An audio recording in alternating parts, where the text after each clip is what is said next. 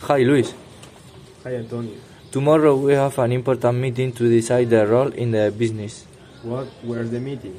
The meeting is in the Department of Human Resources at 8 p.m. Oh, perfect. Some time ago, I thought some roles that can be changed for a better company uh, development. Okay, we need prepare the PowerPoint for explain the improvements. Do you want to chair the team meeting? Oh yes, I'm mm, good at presenting. I think that you can prepare the PowerPoint. What do you think? Uh, okay, perfect. I'm good in, te- in technology. How you notify the other workers to attend the, the meeting? Yes, I have sent an email to all of them. Uh, remember that you have to have the presentation in a week, I, I will keep it, keep it in mind.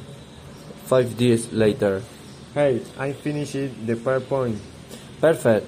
Did you work, work out the project schedule? Yes, see you in the meeting with the other co-worker. See you.